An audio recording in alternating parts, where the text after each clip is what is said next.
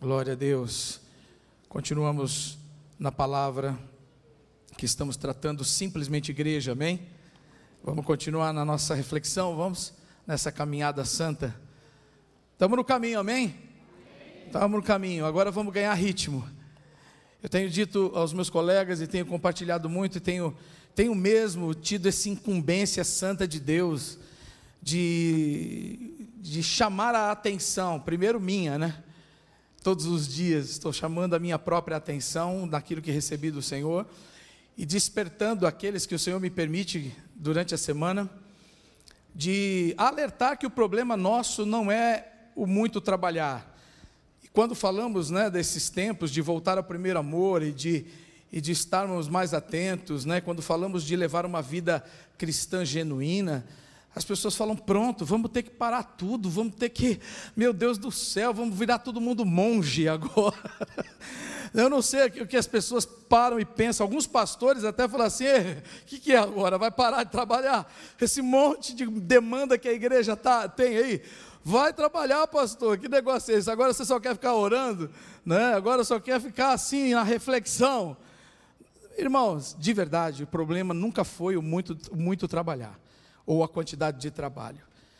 Deus sempre teve né, prazer, eu creio, né, em dar ao homem né, o trabalho. O trabalho não é o castigo por causa do pecado. Antes do pecado, o homem tinha já muito trabalho para fazer. Né? O trabalho foi algo, foi bênção. Foi bênção. Faz parte da bênção, do, do mandato da criação. Foi. Foi, foi parte da bênção ali que Deus deu ao homem.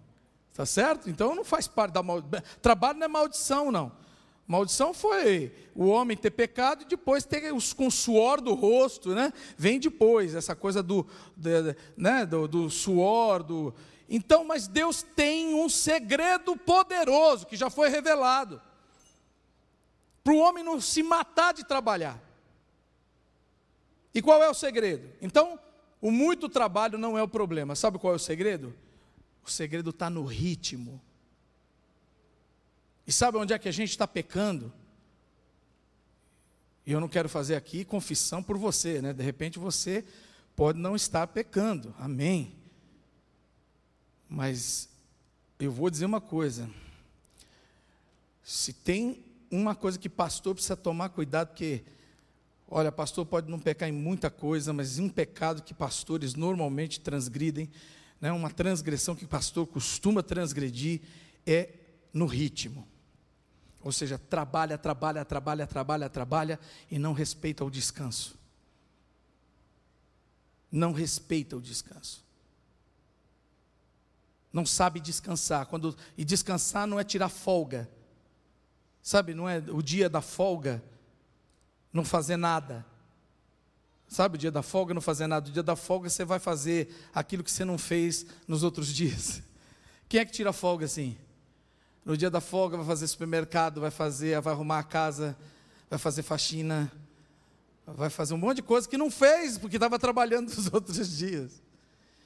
Isso aí é chamado de descanso bastardo. É falso descanso.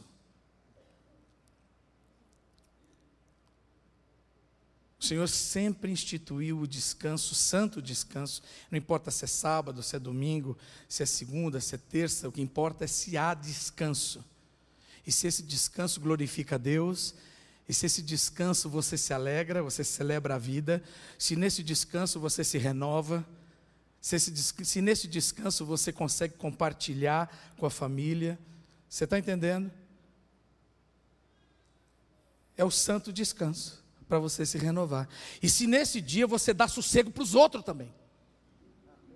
Que as pessoas também precisam descansar de você. Jesus, sabia? A esposa às vezes precisa descansar um pouco do marido. Os filhos, a igreja precisa descansar do pastor, pastor da igreja. Então, normalmente a gente peca no ritmo. Acelera, acelera, acelera, acelera, acelera, acelera, acelera, acelera, não para e depois começa a morrer. E sabe o que eu tenho percebido? Que nós, a igreja do Senhor, estamos tal qual aquele sapo que morreu cozido, foi colocado na panela de água fria, geladinha, gostosinha. E aí acenderam o fogo debaixo dele. E a água estava fria. E aí foram, a água foi esquentando devagarzinho. E a água foi ficando morninha. E aí ficou gostoso. Aí o sapo relaxou. Aí o sapo falou que água gostosa, morninha. Mas a água foi aí aumentando. E foi aumentando. E foi aumentando. E o sapo morreu cozido. Não percebeu. Então, queridos, nós vamos continuar nossa conversa. Essa conversa de sermos simplesmente igreja. Essa conversa que Jesus nos chamou a atenção para voltar para o primeiro amor, antes que a gente morra cozido, tal qual o sapo, não é? Antes que a nossa lâmpada se apague por falta de azeite, antes que a nossa vida vire uma vida religiosa, antes que as nossas obras sejam apenas obras, mas sem o Senhor das obras. Antes que as nossas obras sejam obras feitas simplesmente dependendo de nós e já não dependam mais do Senhor. A gente já não precise mais nem da palavra, já não precise mais do Espírito Santo. Nós somos uma igreja, com a graça de Deus, uma igreja íntegra, não somos uma igreja perfeita. E agora estou falando da Igreja Batista do Povo, a igreja local, amém? Essa igreja que tem essa visão de acolher as pessoas para ensiná-las a viver como verdadeiros discípulos de Jesus. Amém ou não? Somos uma igreja íntegra, uma igreja zelosa, graças a Deus. Mas temos esse desafio constante, contínuo, todos os dias, de olharmos para a palavra de Deus e nos lembrarmos dessa palavra de Deus, dizendo: olha, cuidado, porque por mais coisas boas que vocês façam, por mais que vocês se empenhem em ser excelentes, cuidado para não perder o primeiro amor. Cuidado para não começar a fazer obra, obra, obra, obra e esquecerem das primeiras obras. Cuidado. Cuidado, porque dá para fazer uma igreja boa sem Jesus. Abrem Apocalipse 3, por favor.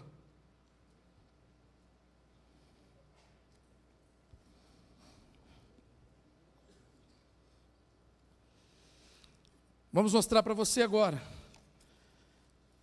Uma boa igreja. Uma igreja que não faltava nada. Uma igreja rica. Uma igreja que tinha tudo. E era o que Jesus estava tentando evitar na igreja de Éfeso. Quando ele fala ao anjo da igreja de Éfeso: Olha, tenho contra ti que abandonaste o teu primeiro amor. Por isso eu te digo: volta onde caíste. Volta à prática das primeiras obras. Antes que eu venha e remova o teu candelabro do, do meio das igrejas. Olha o que Jesus estava tentando evitar. E olha como é possível ser uma boa igreja sem Jesus.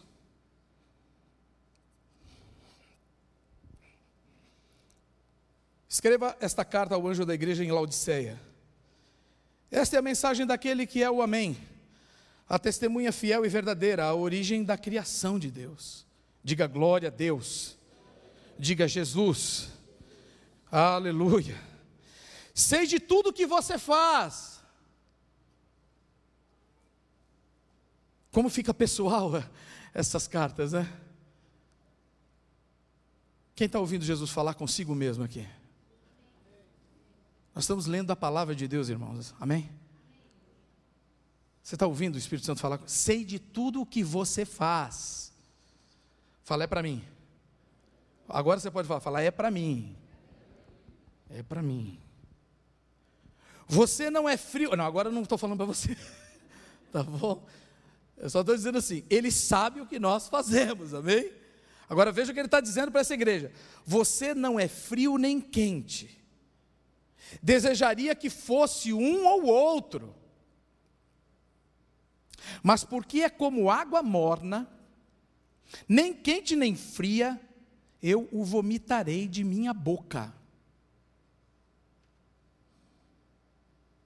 Você diz: sou rico e próspero, não preciso de coisa alguma. E não percebe que é infeliz, miserável, pobre, cego e está nu. Eu o aconselho a comprar de mim ouro purificado pelo fogo, e então será rico. Compre também roupas brancas, para que não se envergonhe de sua nudez, e colírio para aplicar nos olhos, a fim de enxergar. Eu corrijo e disciplino aqueles que amo amo, disciplino, corrijo e disciplino aqueles que amo. Por isso, seja zeloso e arrependa-se. Preste atenção, estou à porta e bato. Olha isso aqui. Estou agora justificando porque é possível ser uma igreja, e já vou explicar já no contexto histórico de Laodiceia, uma igreja que tem tudo, uma igreja que tem a aparência de ser uma igreja boa, suprida, né? Aquela, aquela igreja, mas sem Jesus.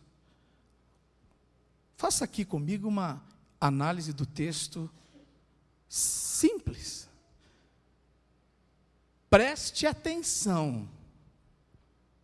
Estou à porta e bato. Se ouvir, se você ouvir minha voz e abrir a porta, entrarei e juntos faremos uma refeição como amigos. Uma outra versão que eu até prefiro nesse caso diz: Eu cearei com ele e ele comigo, porque ele cita o cear, né? O vitorioso se sentará comigo em meu trono, assim como eu fui vitorioso e me sentei com meu Pai em seu trono. Quem tem ouvidos para ouvir, ouça o que o Espírito diz às igrejas. Se eu, eu vou pedir a gentileza de você ficar em pé um instante, só um instantezinho, e virar para trás, olhando para aquela porta lá. Imagine no dia da ceia, no dia da ceia, a igreja celebrando a ceia do Senhor. E Jesus, ali é o Paulo, nesse momento entrando.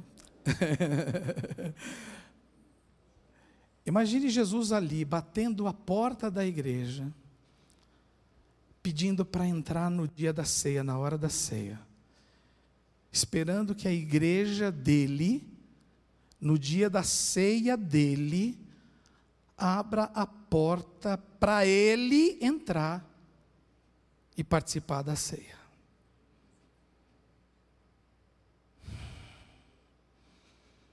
Como é que seu coração se sentiu agora?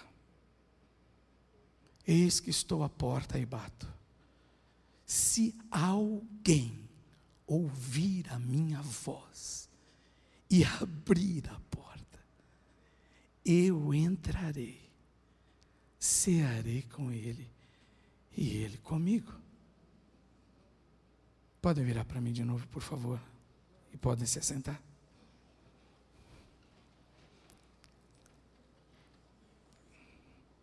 Nós bem sabemos o que Paulo ensinou à igreja em 1 Coríntios capítulo 11, e o que Jesus também ensinou aos seus discípulos a fazerem.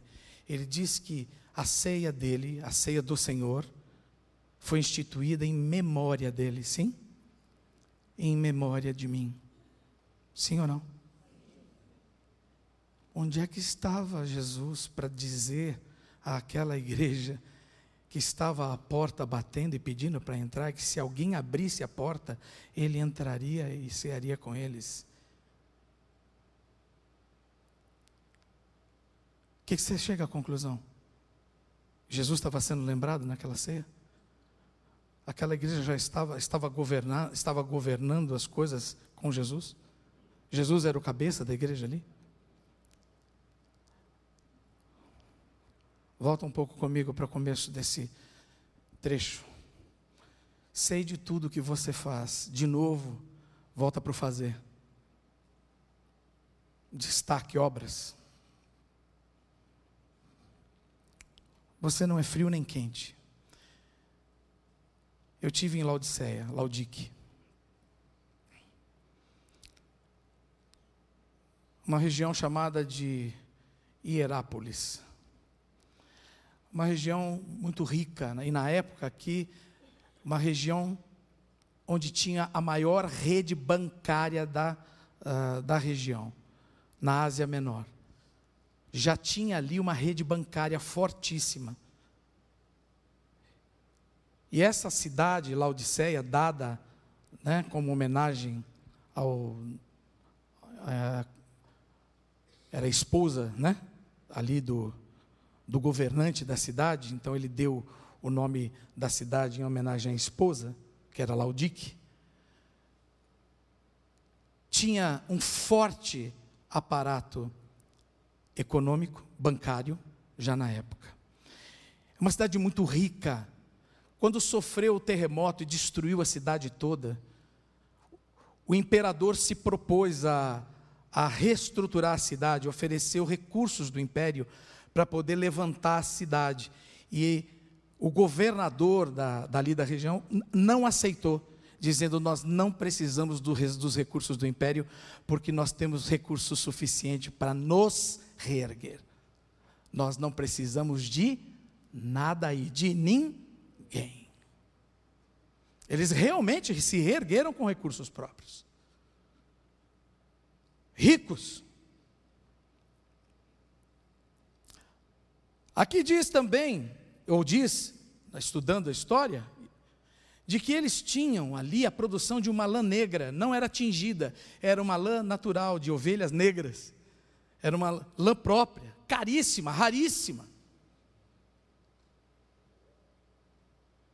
Portanto, uma roupa cara, exclusiva, de lã natural.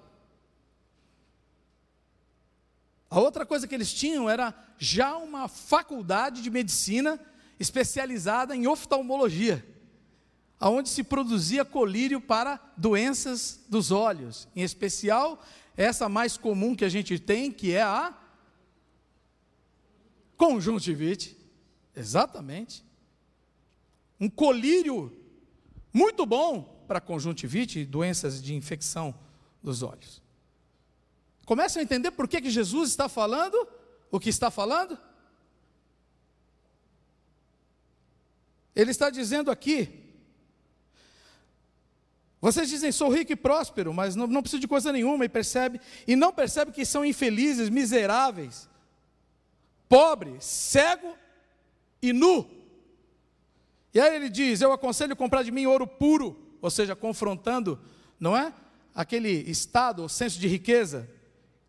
Depois ele diz roupas brancas, confrontando exatamente a soberba dessas roupas, dessas roupas de lã negra.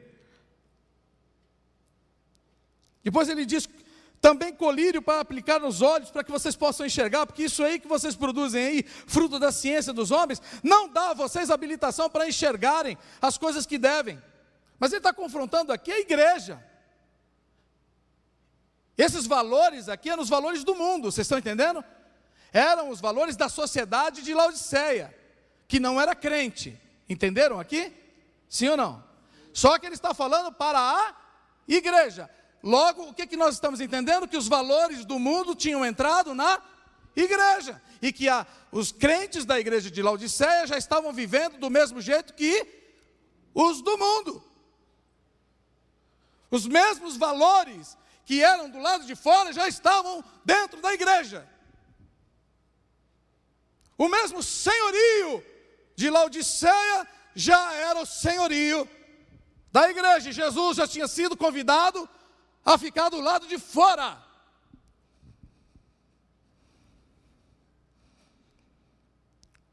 Sutilmente, dia após dia, um ano após o outro, devagarzinho, até que não mais Jesus já fazia parte do culto, já não fazia parte do governo, já não fazia parte. O cabeça já era outro. Eles tinham tudo, mas não tinham uma coisa: água. Eu estive lá, é impressionante. A água vinha de Pamukkale. Hoje é Pamukkale que chama. Você olha do, de Laodiceia assim, você vai, olha lá no pé do morro, é um lugar que tem água bicarbonatada. Parece até neve. Tudo branco os montes, assim, porque a água tem bicarbonato e fica parecendo aquela água, né, o sal, assim, na, nos montes. É muito lindo. A água sai de lá, de Pamukkale, sai pelando, ela é quente, é uma região de termas. Ela sai pelando. Lá tem seu propósito. As águas termais têm seu propósito, cumprem um propósito. São boas para o corpo, né? Aliviam as tensões, curam, curam o corpo de dores. São medicinais, certo? As águas frias matam a sede, sim ou não? E as mornas fazem o quê? Não servem para nada. E Jesus estava dizendo isso. Vocês são como as águas que chegam para vocês. Porque ela sai quente de lá de cima e chega morna aí. Não é quente e nem frio. Se beber daquele jeito, dá vontade de vomitar. Vocês têm tudo o que o exterior pode dar. Mas aquilo que sai de dentro, ou seja, das fontes, vocês não têm. A vida de vocês é como essa vida aí do mundo de fora aí, que uma hora vai acabar. Dá um terremoto, destrói. Dá uma crise, acaba. Vocês não têm o essencial. Vocês não têm aquilo que pode sustentar a vida. Vocês não têm aquilo que todo mundo, todo lugar tem. Fura um poço aqui, abre um buraco ali e sai água. Vocês têm que comprar água, vocês têm que inventar adulto, e mesmo assim não tem a melhor qualidade da água que podia ter.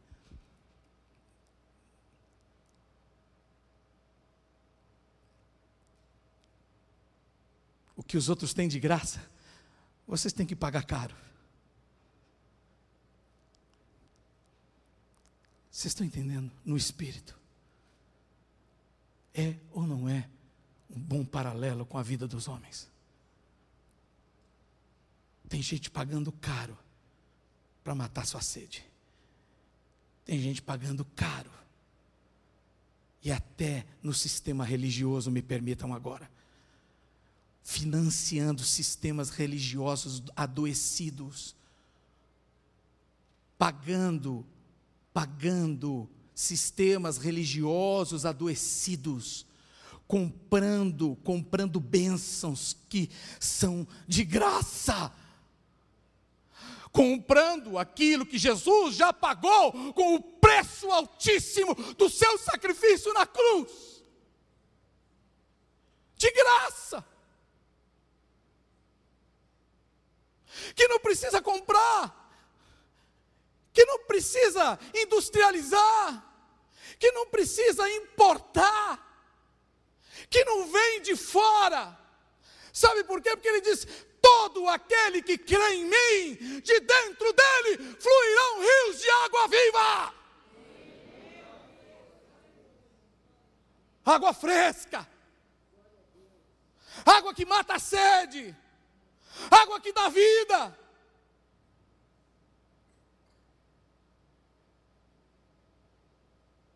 A igreja de Laodiceia preferiu as coisas que vinham de fora e deixou deixou as fontes de água viva para cavar cisternas rotas, para furar poço seco.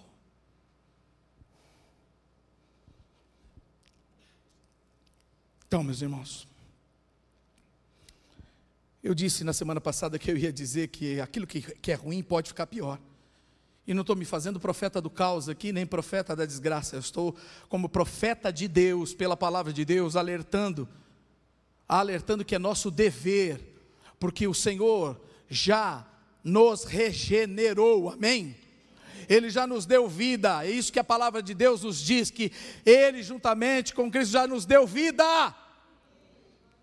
Nós já temos essa vida. Agora, irmãos, nós somos chamados a cooperar com Cristo. Nós somos chamados a termos responsabilidade, uma vida em Cristo responsável. Nós somos chamados a cooperar com Ele na santificação. E é isso que está dizendo aqui. Lembro-os da parábola das dez virgens. E é quem é que lembra da parábola das dez virgens aqui? Dez virgens, tem gente, do mesmo jeito que aplica Apocalipse 3,20, eis que estou à porta e bato, para incrédulos, incrédulos entenda bem, aquele que ainda não creu no Evangelho, aquele que não conhece Jesus, e essa, parábola, essa palavra aqui de Apocalipse 3,20 não é para o não crente, é para crente, é para aquele crente que está dormindo e deixando Jesus do lado de fora da sua vida, está entendendo?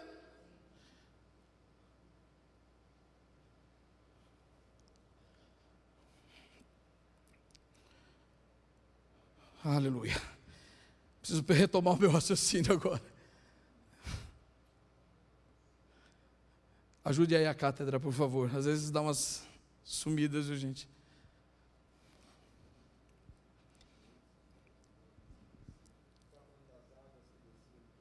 Não, não, mas bem, bem depois já.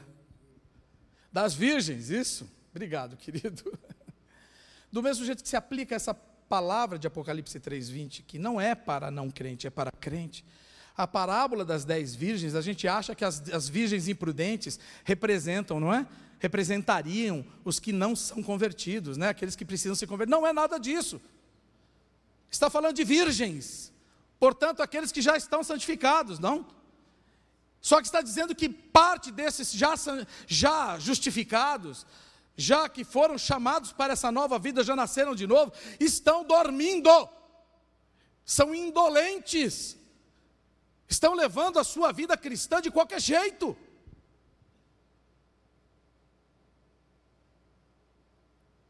Ou seja, não estão levando uma vida cristã intencional, com a intenção planejando a sua vida para agradar a Deus e para cumprir o propósito para o qual foi criada.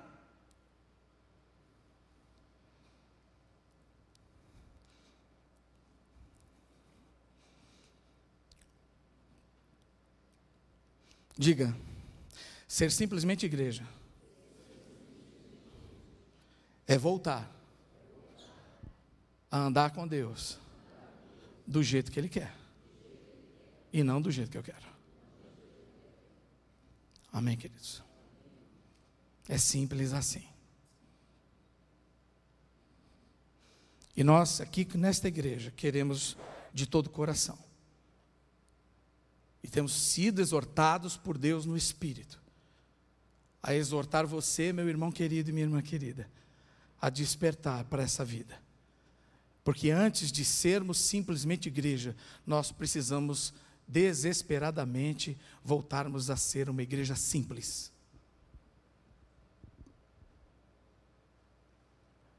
Não dá para ser simplesmente igreja se nós não formos uma igreja simples. Não dá para fazer as primeiras obras se não voltar para o primeiro amor. Uma coisa está ligada à outra. Não dá para ser simplesmente igreja, sendo uma igreja complexa.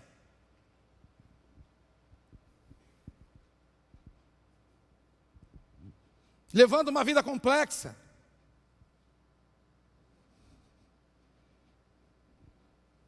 O Senhor está nos chamando para realmente ter uma vida, uma vida simples, uma pregação bíblica, prática, amém?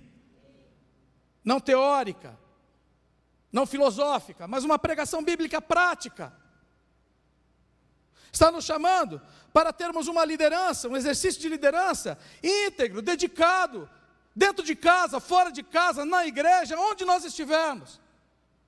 Sendo pai, sendo mãe, sendo pastor, não, onde nós estivermos, liderando de uma forma íntegra, santa, para a glória de Deus, está nos chamando para exercício de ministérios que sejam sim bem estruturados,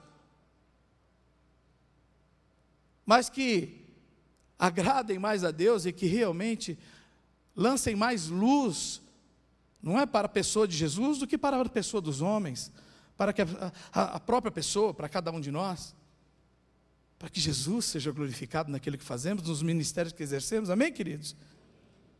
Oh, Deus está nos chamando, meus irmãos, para a simplicidade da vida em família. Precisamos servir mais a família a minha família, você servir a sua família. Precisamos ajudar uns aos outros a crescer na fé, levando uma vida simples na igreja, de forma que nós possamos nos importar com aquele que está começando a vida, na, a vida na fé, a vida cristã agora. Amém? Ajudar a crescer na fé. Eu fui ajudado. Quem foi ajudado aqui? Eu fui muito ajudado. E agora nós achamos que as pessoas vão crescer assim, né? Aleatória. Fast food. Vai ali na maquininha que tem ali, onde era a cantina da tia Dulce, enfia uma moeda e come um saquinho e amanhã ele já está né, mais crente do que foi ontem. Suplemento espiritual. Come um saquinho por dia e eh, vai, vai atingir a maturidade cristã em um mês. Ô, gente, nós precisamos realmente entender que é um passo de cada vez e é um ajudando o outro. Ah, mas eu não tenho tempo, então. Aí é que entra a complexidade da vida. Ah, mas eu tenho muita coisa para fazer. Ah, mas eu tenho ah, mais, ah, mais, ah, mais. E é aí que a vida fica complexa. É aí que nós começamos a deixar de ser simples. E é aí que a coisa entorta.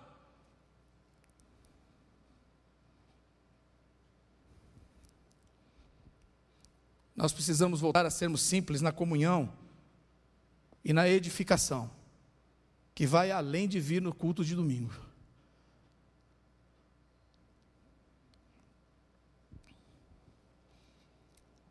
Mas acima de tudo, meus irmãos, eu entendo que realmente ser simplesmente igreja é ser uma igreja para todos. Não para alguns. Ser simplesmente igreja é sermos uma igreja para todos. Você pode repetir isso, por favor? Se você concorda, é lógico. Ser simplesmente igreja é ser uma igreja para todos. Uau! Acolher as pessoas para ensiná-las a viver como verdadeiros discípulos de Jesus. Será que nós somos uma igreja para todos? Vamos, não responda é para pensar, por favor. Não é nem para criticar. Amém? A minha pergunta não é para levantar crítica. A minha pergunta aqui, para mim mesmo, antes de vir a esse púlpito e colocar isso que eu estou colocando, é para realmente reflexão, irmãos. Amém? É a maneira como nós nos cumprimentamos nessa porta aqui. É a maneira como nós recebemos um visitante. É a maneira como você recebeu essa pessoa que está do teu lado aí hoje, agora. Se você sentou aí, está até agora aí e não sabe o nome dessa pessoa, talvez isso signifique que nós não somos uma igreja ainda para todos. E no amor eu digo isso. É no amor que eu falo isso, irmãos. Porque é desse jeito prático que nós precisamos exercitar ser igreja. Né? É desse jeito mesmo.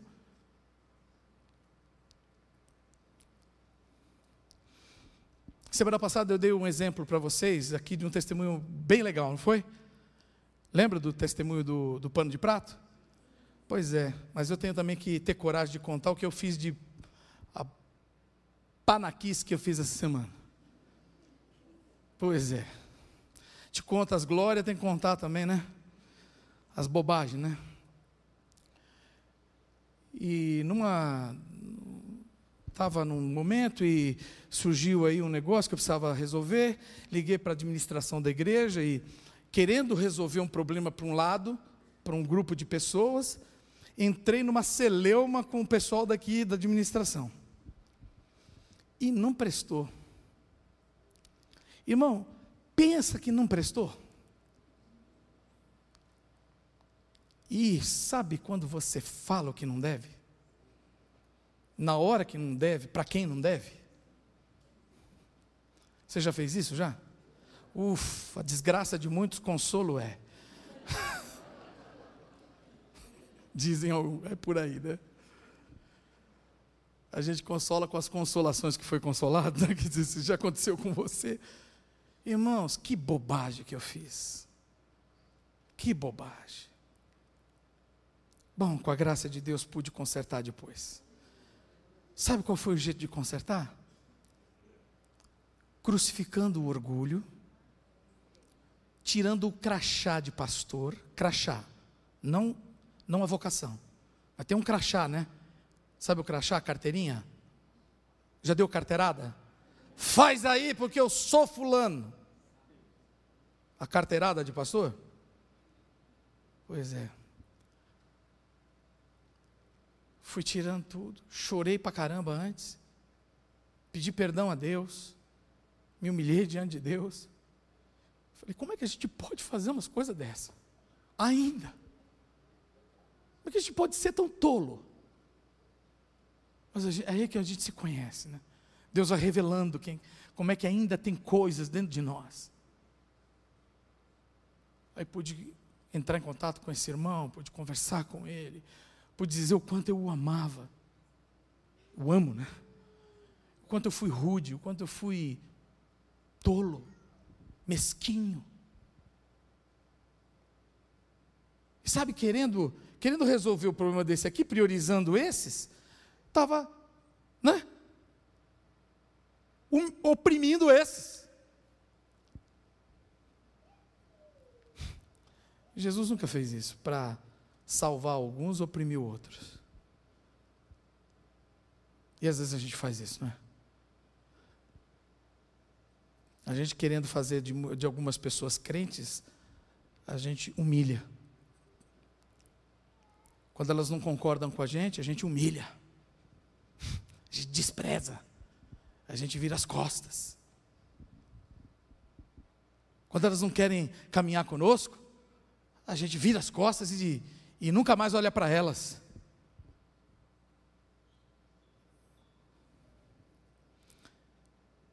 Fiz uma bobagem tão grande, mas o jeito de consertar foi simples. Foi crucificar o orgulho, reconhecer o erro, dizer eu estou errado, eu te amo. Você pode me perdoar? eu não devia ter feito o que fiz, e nem dito o que disse. O que eu falei não representa o que eu penso sobre você. O que eu falei não representa os sentimentos que eu tenho a teu respeito. Você é meu irmão, eu te amo muito. E se você me der a oportunidade, eu quero crescer nesse momento, no nosso relacionamento. O que eu escutei? Eu também te amo, cara. Eu também te amo. Simples assim. Simples desse jeito. Às vezes a gente complica tanto. Complica no casamento, complica no relacionamento com, com os filhos, complica por causa do orgulho, complica por causa da soberba, complica, complica porque a cabeça está cheia de coisas, coisas que a gente acumulou e não devia, problemas que a gente adquiriu e não precisava, né? Problemas que a gente correu atrás por cobiça, por ganância, por desejo de poder, por insatisfação, por descontentamento da alma, tantas coisas. Nada disso, nada daquilo era plano de Deus, mas a gente foi atrás. Foi atrás porque a gente queria se sentir grandioso, foi atrás porque a gente estava insatisfeito com a vida, foi atrás porque a alma estava inquieta. Quando o Senhor já nos deu uma identidade nele, completa, saudável. Ele disse: Vós sereis para mim um povo peculiar. Reino de sacerdotes, um povo santo de propriedade exclusiva de Deus. Ele já fez a nossa identidade tão íntegra, tão inteira, já renasceu em Deus, já renasceu em Cristo.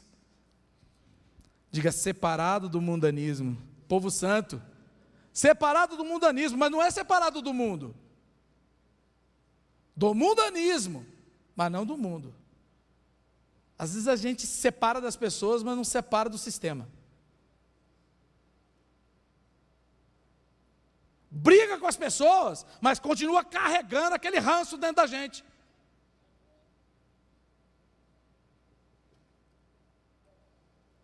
Outra palavra que está em Salmo 102 diz: Então as nações temerão o nome do Senhor, e todos os reis da terra e sua glória, porque o Senhor reconstruirá Sião e se manifestará na glória que ele tem. Diga: O Senhor me reconstruiu em Cristo.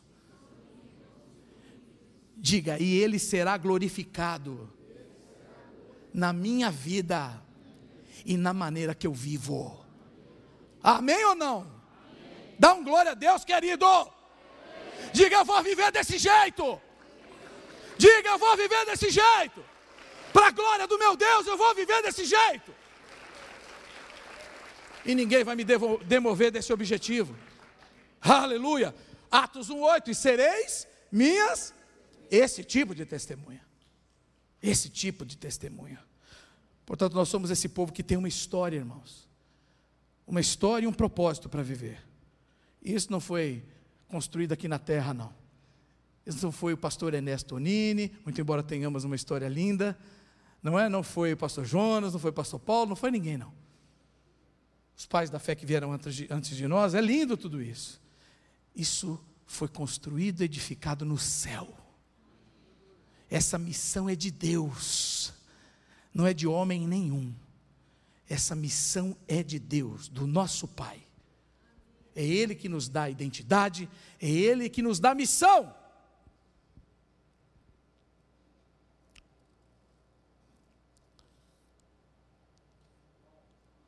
Antes, vamos nos lembrar, essa vida, nos dias de hoje, agitada, complexa, ela tem a tendência de impor sobre nós um jugo, um jugo de complexidade. E a tendência é roubar a simplicidade da vida cristã. Vocês estão entendendo? É objetivo isso. Não tem muito que parar para ficar conjecturando. E isso nos leva a, um, a uma escolha, uma escolha de estilo de vida a fazer muitas escolhas diárias, semanais, mensais, a estabelecer um plano, um projeto de vida. Que estilo de vida eu quero levar?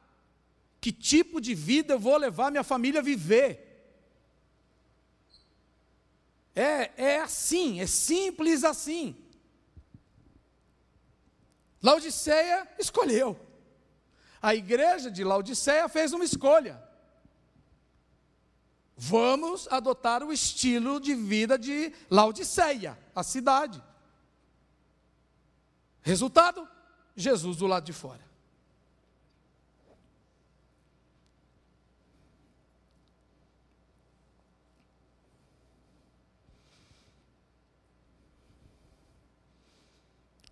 Quero convidar você nesses dias então para ser junto comigo alguém que esteja com pureza e sinceridade de coração, buscando em Deus, porque só nele que é possível, pela força do poder que opera em nós, muito mais do que pedimos ou pensamos, é esse poder que opera em nós. Para sermos uma igreja simples diante de, diante de Deus, para a gente ser simples consigo mesmo, para a gente ser simples uns com os outros,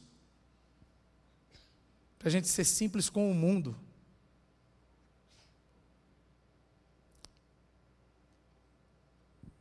Simples na forma de se relacionar com Deus, orando. Não orações decoradas, mas derramando o coração na presença de Deus. Falando a verdade com Deus apesar dele saber tudo, nós precisamos começar a dizer para nós mesmos verdades a nosso respeito diante de Deus. Rasgar o nosso coração na presença de Deus e começar a dar nome a pecados, viu, irmãos? Começar a dar nome a pecados, a sentimentos pecaminosos e deixar que Deus comece a tratá-los. Porque na medida em que nós começarmos a dar nomes a estes pecados diante de Deus, o Senhor poderá então tratar com eles, poderá então nos libertar deles. Sermos simples consigo mesmos, deixando o falso eu de lado, tirando máscaras. Na forma também como tratamos a nossa família, como nós estamos tratando a carreira e o ministério que Deus nos deu. Ou seja, tudo que está relacionado a mim, a você. Sendo simples na forma como nós tratamos uns aos outros.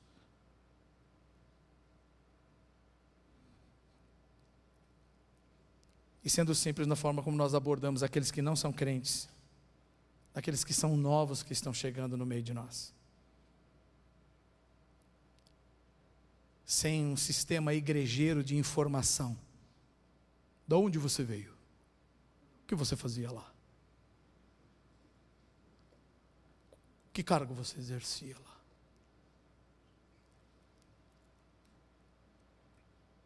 Receber em amor. O que, que eu posso fazer por você?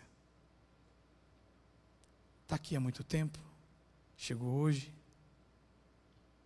mora perto, Vem com alguém. Já tem alguém aqui para te acompanhar? Posso anotar o seu telefone? Vou te incomodar se eu ligar essa semana? Você tem filhos? É casado? Ah, eu sou casado, tenho filhos também. Que, que idade tem seus filhos? Olha, quase da idade dos meus. A gente podia marcar um café? Né? Podia sair aí, se conhecer aí a família. Ó, oh, semana que vem, que culto você vem? Na, ah, no mesmo horário que eu. Vamos nos encontrar aí, sentar junto, sentar um ao lado do outro. Isso é simples? É simples. Muito simples, não é? A gente vive tanto tempo no mundo complexo que a gente já nem sabe quase mais ser simples. A gente acha que ser agradável e acolher precisa dar uma grande festa, precisa fazer um coquetel, precisa pagar a pizza que é cara, precisa. Oh, meu Deus. Que Deus nos ajude a voltar à simplicidade. Mas alguns conselhos da palavra que eu quero deixar para a gente orar. Filipenses 2, 3, 4 diz: Nada façais por partidarismo ou vanglória, mas por humildade, considerando cada um os outros superiores a si mesmo. Não tenha cada um em vista o que é propriamente seu, senão também cada qual o que é dos outros, ou seja, humildade, diga humildade. Diga pensar primeiro no outro. É assim fácil, ser simples é ser assim. Pensa primeiro no outro. Outra palavra, que é modelo para nós, que é Jesus, Filipenses 2, 5 a 8 diz: tendes em vós o mesmo sentimento que houve também em Cristo Jesus. Pois ele, subsistindo em forma de Deus, não julgou como usurpação o ser igual a Deus, antes a si mesmo se esvaziou, assumindo a forma de servo, tornando-se em semelhança de homem e reconhecido em figura humana, a si mesmo se humilhou, tornando-se obediente até a morte e morte de cruz a gente precisa se esvaziar de si mesmo, né? Se esvaziar de si mesmo. Servir mais. Eu tenho aprendido muito, eu quero dar exemplos muito, muito, muito, muito do que eu estou vivendo depois da exortação. Fui lá para a igreja subterrânea, às dez e meia. Está sendo uma escola linda de reavivamento para mim. Sabe por quê? Porque lá eu posso abraçar, eu só fico ali de lado, assim, servindo as pessoas. A pessoa chega, eu dou um abraço, falo, bom dia, bom culto para você. Aí eu vou, eu adoro, abraço o outro, e vem o outro. Aí no final aqui fica sempre muita gente tal. Aí lá embaixo só tem eu. Às vezes eu comigo mesmo, mesmo, né? E aí não tem tu, vai tu mesmo, né? Aí assim, a pessoa vem, pode orar por mim? Posso, querido, vou orar por você. Vou orar. Deus tem feito coisas lindas, irmãos. Deus tem dado palavra de conhecimento, tem, tem reavivado em mim dons. Dons que estavam na gaveta. Dons que estavam sem usar. Porque às vezes sentado ali com um monte de gente, então, para quê? Não tem utilidade. Agora, quando você vai para um lugar que tem gente clamando e para pastor, eu preciso orar agora por mim. Ah, o Espírito Santo usa, irmão. Ah, o Espírito Santo usa. Orei por uma família hoje, meu Deus, que, que, que delícia você poder ver o Espírito Santo derramar palavra de consolo, palavra de direção, palavra de sabedoria na vida de alguém. E você sabe que não é você que está orando, você sabe que o Espírito Santo está dando uma palavra de direção para aquela vida. Coisa mais deliciosa, não tem em vós, sabe, esse sentimento que é para você, você não é para você, para o outro é sua vida derramada para o outro, esvazie-se para que Deus encha tudo que é dele, encha a sua vida para que você se derrame na vida do outro. Aleluia. Vem para o culto, irmão, vem para adorar a Deus, mas vem para Deus te encher, para você orar para essa pessoa do lado, pela pessoa de trás. Vem para ser um instrumento nas mãos de Deus. Vem para profetizar, vem para orar e Deus usar você como Ele desejar. Vamos arder Vamos deixar realmente essa vida em Cristo pulsar em nós. Vamos deixar de novo Jesus assumir o governo, o controle, o comando das coisas.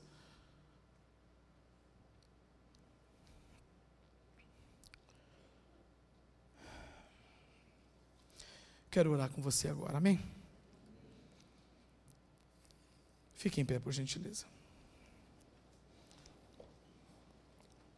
Talvez você diga, ah, pastor, mas os dias de hoje são diferentes, a gente lê a Bíblia, as épocas são outras, é? Se você lê o Evangelho de Mateus, você vai encontrar um tempo semelhante ao nosso. Você vai encontrar donos de terras exigindo mais do que deviam dos seus trabalhadores, ou seja, trabalho pressões injustas sobre os trabalhadores. E Jesus retratou isso na parábola, em várias parábolas. Você vai encontrar trabalhadores desempregados, vivendo de, de biscates, de bicos. E Jesus retratou isso nas parábolas. Você vai encontrar patrão que vivia longe das terras e deixava aos cuidados de caseiros e era traído por caseiros desonestos empregados desonestos, que roubava, que cuidava mal da terra e roubava.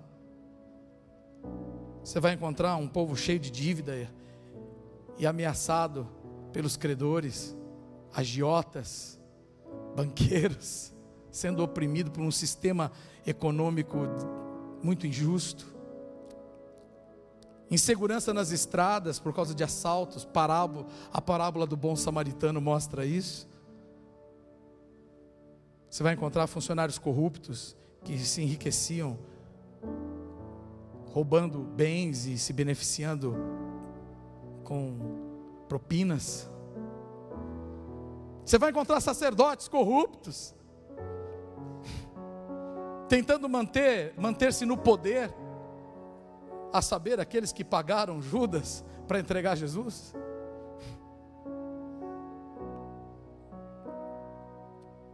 você vai encontrar um sistema econômico tão desigual relatado na parábola do Lázaro e o homem rico. Que diferença tem? Fala para mim. Que diferença há? Nós precisamos de uma igreja simples. Uma igreja para todos. Para o pobre, para o rico.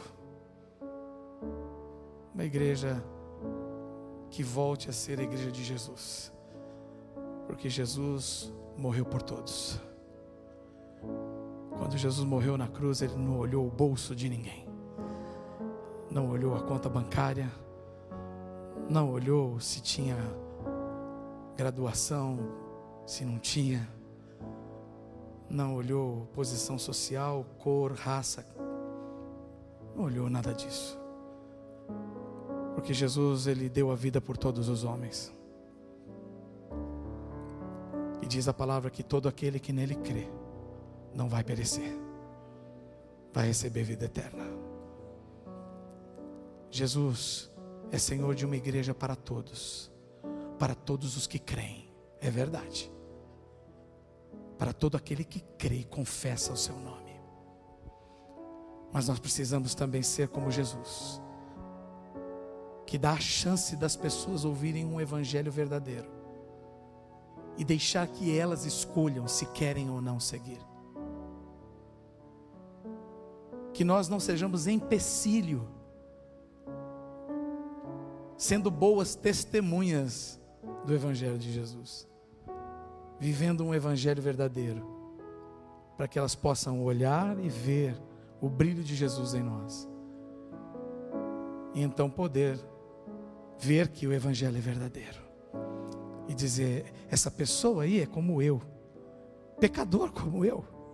Eu sei como é que era a vida dele, eu sei como é que ele vivia. Mas alguma coisa aconteceu na vida desse camarada, porque ele já não vive mais como ele vivia antes. Alguma coisa poderosa e diferente aconteceu na vida dessa família, porque eu sei como essa família vivia. Esse casal vivia de mal a pior, esse casal vivia quebrando pau. Eu conheço a história deles, mas eles já não vivem mais como viviam antes. Isso é testemunho. E aí, a nossa vida corrobora com o nosso discurso. Isso brilha e aponta e glorifica ao Senhor da igreja. Feche seus olhos, por favor. Querido Deus, a quem temos a alegria hoje e a honra de chamarmos de Pai, por causa da obra de Jesus Cristo, nosso irmão mais velho. Consagramos o nosso coração a Ti, Senhor, para uma semana de testemunhos verdadeiros Ajuda-nos a essa semana a fazermos essa lista de coisas que realmente não te agradam, coisas que estão fora, fora de, do testemunho cristão. O Espírito Santo revela-nos, como o salmista disse: vê se há em mim algum caminho mau, sonda-me os pensamentos, e eu acrescentaria: sonda-nos também os atos e revela-nos aquilo que realmente tem deposto contra nós. Fala conosco como o Senhor falou com o anjo da igreja de Éfeso. Tenho contra ti que, Senhor, o que é que realmente tu queres falar conosco essa semana? O que é que nós precisamos remover da nossa vida antes que seja tarde? Antes que se apague a luz do Evangelho em nós? Antes que o nosso testemunho, Senhor, se torne inócuo? Antes que o sal se torne insípido. Senhor, em nome de Jesus te pedimos, porque nós queremos brilhar ainda mais, nós queremos que mais azeite seja posto na nossa lâmpada. Nós queremos fazer como aquelas virgens prudentes, que enquanto é tempo nós queremos comprar azeite para as nossas lâmpadas. Põe azeite nas nossas lâmpadas essa semana. Põe azeite nas nossas lâmpadas essa semana no louvor, na oração diária, na meditação da palavra, Senhor. Põe azeite nas nossas lâmpadas, faz queimar o poder do Evangelho em nosso coração, em nossos lares, o louvor, a adoração, Senhor, em nossa casa. Marido e mulher orando juntos, adorando o Senhor, orando uns pelos outros, pais orando pelos seus filhos contando as histórias, Senhor, aos pés da palavra, renovando o amor. Seja assim, Senhor, aos pés de Cristo, a família do Senhor se reúna, de domingo a domingo, e quando nós chegarmos aqui, Senhor, nós possamos celebrar juntos essa vida que já temos vivido durante toda a semana.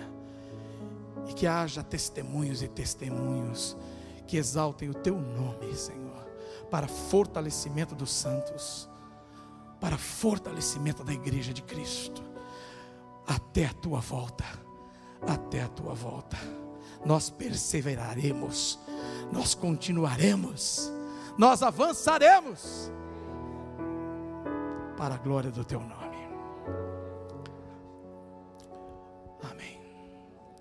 Você está aqui, querido. Você que entendeu a palavra, entendeu que é tempo de andar com Deus, entendeu que não vale a pena andar sem Deus, entendeu que ainda há tempo de tomar uma decisão e se converter Há tempo, o Senhor tem dado tempo aos homens. Deus em Cristo está reconciliando o mundo. Ele, como Pai, como aquele que criou e cria todas as coisas, Ele está chamando a sua criação de volta, está chamando a criação de volta para casa. E Ele quer que você vá para casa, mas como filho, porque só entra na casa do Pai aquele que é filho. E para entrar lá, você precisa ter um coração de filho. E é só em Jesus que a gente ganha esse coração. Jesus, o Filho de Deus, nos ensina a recebermos um novo coração de filho. Que tal você entregar sua vida a Jesus hoje? Dizendo: Senhor Jesus, eis-me aqui. Eu reconheço que eu sou pecador, sim, e eu preciso de Ti. Eu preciso aprender com o Senhor como andar o caminho da fé. Eu não sei fazer isso sozinho, nem, nem posso, reconheço que eu não posso fazer. Então me ajuda, Senhor. Eu me arrependo. E eu te convido, Senhor Jesus, a ser meu Senhor e Salvador. Me ensina a andar esse caminho da fé. Eu quero recebê-lo agora em meu coração. Entregar a minha vida aos teus cuidados para que o Senhor me guie até aquele grande dia, quando eu estarei na presença do Senhor para sempre. Essa oração é uma oração simples, mas se ela é feita com fé, a Bíblia diz que a gente crê com o coração, mas com a boca confessa para a salvação. Você está aqui e quer fazê-la aqui na frente, declarar comigo, eu vou te abençoar aqui. Ergue a sua mão e diga, pastor, eu estou com você aí, eu quero ir aí, quero fazer agora mesmo essa oração. Eu quero, eu quero entregar minha vida a Jesus. Eu tenho isso no meu coração e eu quero fazê-lo agora. Quero de todo o meu coração. Quero entregar minha vida a Cristo. Erga sua mão alto, querido, se você está aqui, eu quero te ver. Se você nunca fez, é a hora de você fazer. Alguém que fez e está longe, se afastou, você entende o que eu estou falando? E gostaria de voltar agora mesmo? Ok. Vou abençoar sua vida. Vou despedir você na paz do Senhor. Que o amor de Deus, o Pai, a graça do nosso Senhor Jesus Cristo, Filho, a comunhão e as consolações do Espírito Santo de Deus sejam com você e toda a tua casa hoje e todos os dias, querido, até a volta de Cristo. Amém. Deus te abençoe. Uma semana poderosa de vitória para você.